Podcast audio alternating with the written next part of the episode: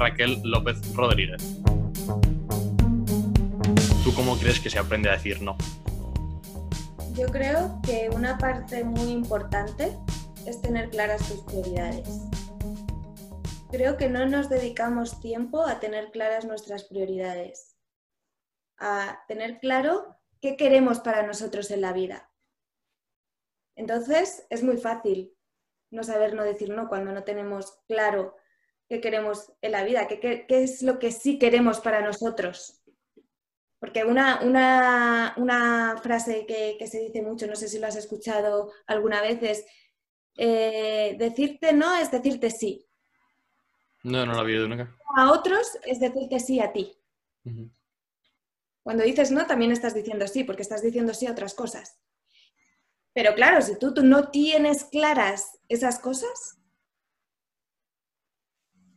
va a ser mucho más fácil que no sepas decir no. Entonces, eh, ¿qué, va a pasar? Que eh, te vas a encontrar de eh, en un momento de malestar posterior una vez te has dado cuenta de, juez, que he accedido a esto y realmente no quería acceder. ¿Por qué? Porque no lo tenías claro en un principio.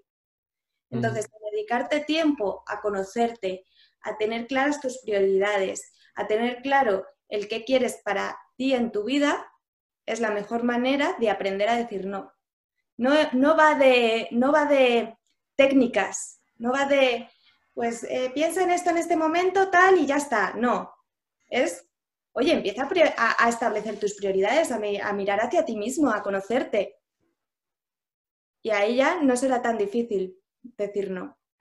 Lo dirás y te sentirás un poco incómodo porque cuando decimos no nos sentimos un poco incómodos porque somos ayudadores, somos seres sociales y esa incomodidad es normal, significa que eres ayudador, pero eh, eh, no será difícil para ti decirlo, no será tan difícil para ti, porque para todos es incómodo decir no.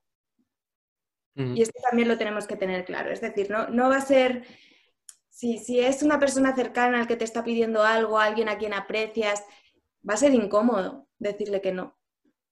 Entonces, tener en cuenta que va a ser incómodo, pero que eh, eh, al final el primero eres tú. ¿Quién va a pasar toda tu vida contigo?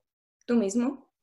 Entonces, si tú no estás bien, ¿cómo vas a estar bien con los demás? No, no vas a poder ayudar a más personas ¿no? en esta vida. Así que lo primero es pensar en ti, que no ser egoísta, que porque, porque si piensas en ti vas a conseguir la mejor versión de ti cada día entonces eso no es ser egoísta y desde tu mejor versión vas a poder ayudar mucho más.